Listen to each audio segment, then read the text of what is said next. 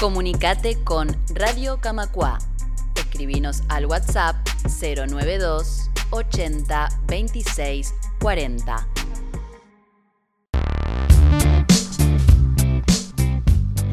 Continuamos en Camacua Diario y vamos a hablar ahora con Washington Marsat.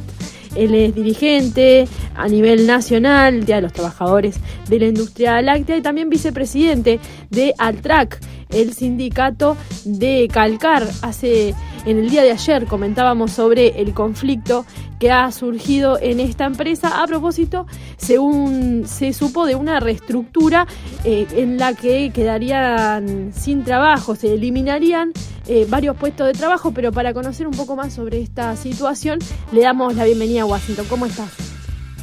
¿Qué tal? Buenas tardes, muy bien.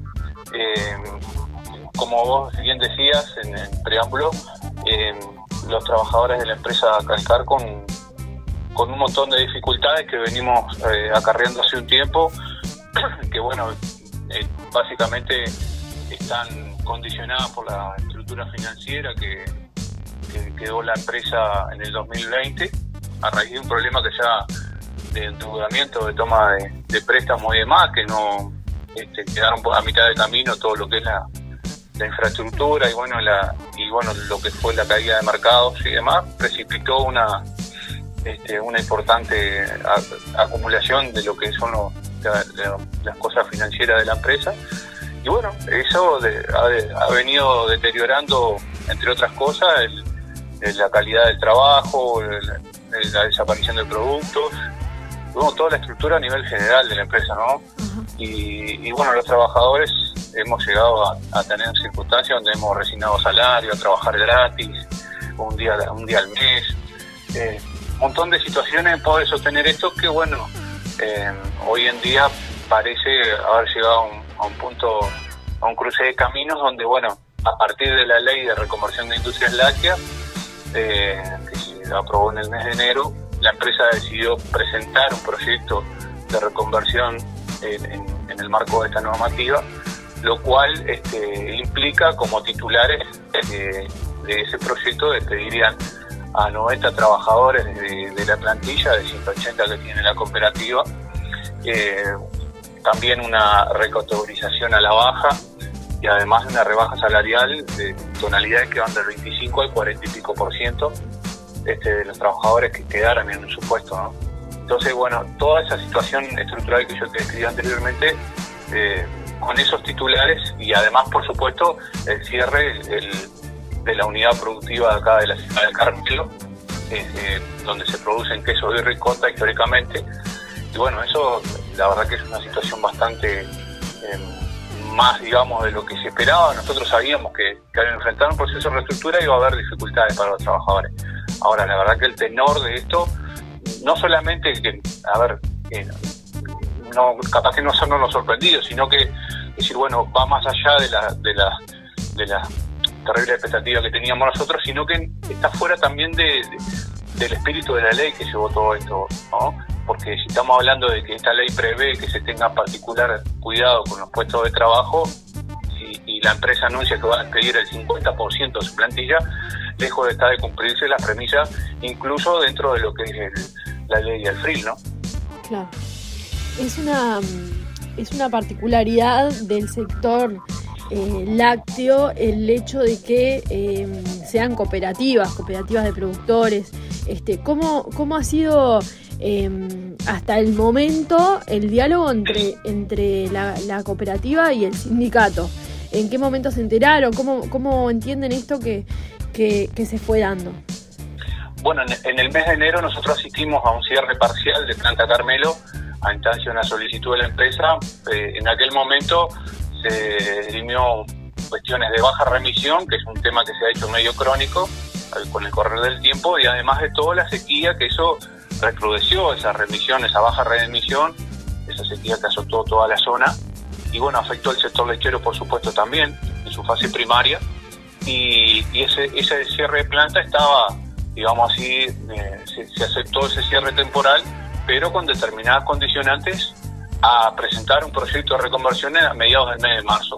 Estos plazos se llegaron a, tal efecto que el viernes pasado este, estamos hablando del mes de junio, hemos tomado conocimiento nosotros en primera instancia de lo que es el, proyecto en sí, ¿no? Con, un boceto bastante escueto por parte de la, de la consultora y de, la cooperativa, pero bueno, tomamos conocimiento al fin de ese proyecto que los tiempos dicen que debería presentarse por, por lo que em, está dictando la comisión asesora que prevé esta ley antes del 30 de junio. ¿no? Estamos hablando de que el, tiempo es un factor clave también en esta situación y que eh, estamos parados en un cruce de camino bastante difícil si vemos los tiempos de negociación que podemos ir teniendo para revertir esta situación que a priori para nosotros es inaceptable, ¿no? Tal y como está planteado así, es inaceptable, ¿no?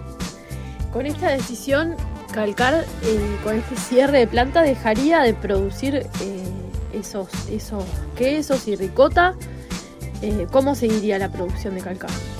Bueno, el, el, plan de reconversión incluye seguir produciendo la unidad productiva de tararidas, lo que son los subproductos que llamamos nosotros este, comúnmente, que son los postres, los dulces, yogures, esas variedades, las leches y después la, que es la producción de queso este, se terciarizaría, ¿no? Esa es la, intención que tiene la cooperativa, como, como ya se viene haciendo un tiempo esta parte, como te decía hoy, ante el cierre que se hizo de manera parcial en el mes de enero, esta situación se venía dando, ¿no? De terciarizar algunas líneas de, queso, ¿no? Pero bueno, eh, esa es un poco la lógica de la intención que tiene la empresa. Nosotros tenemos total convencimiento y de que esta unidad productiva de Carmelo que se pretende cerrar es viable, hay que adecuar, por supuesto, un proyecto que, tenga los pies sobre la tierra y que de alguna manera esté enmarcado también dentro de lo que es la previsión de, recursos que, puede proveer esta, esta normativa, pero bueno, eh, hay que hay que trabajar en esa línea, decir, bueno, los quesos que se, que se producían en Carmelo además eran quesos de, valor agregado importante, ¿no? Entonces, bueno, eh, eh, no, no depreciar ningún queso, pero sí darle prioridad a los que tenían realmente valor agregado y que además, este, con, por ejemplo, la ricota, los quesos colonia más, que además de eso, este, tiene un impacto importante en la sociedad, ¿no? La sociedad carmelitana, estamos hablando de una sociedad de, de, 18.000 habitantes y bueno, el cierre de esa planta eh, sería un impacto social tremendo para, para la zona acá, pero además de eso, eh, todo lo que tiene que ver con, la calidad de los productos, una, una cuestión que, es bien importante, ¿no? Tal cual. ¿El, sindicato eh, entró en conflicto? ¿Cuáles son las medidas que, están tomando? ¿Qué esperan también que, que accione las autoridades nacionales en esto?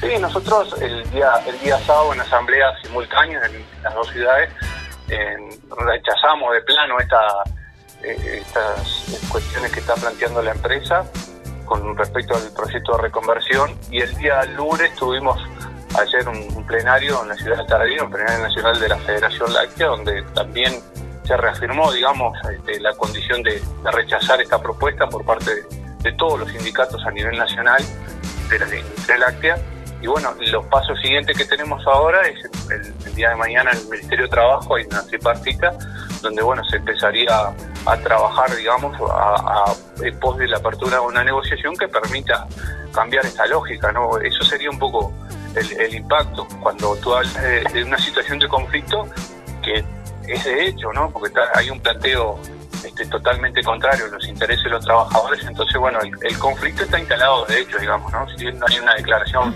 formal, digamos, está declarado de hecho y por supuesto que la Federación Láctea advierte eh, en, su comunicado de resolución que salió el día de ayer que de viabilizarse tal y como está este proyecto se entraría en un escenario de conflicto generalizado y por supuesto no descartando ningún tipo de medida, lo cual de hoy no hay ninguna este, anunciada en el correr de las horas. Así que bueno, eso es un poco el escenario que tenemos hoy en día y cuáles son las próximas instancias que tenemos en, el correr de las horas, ¿no?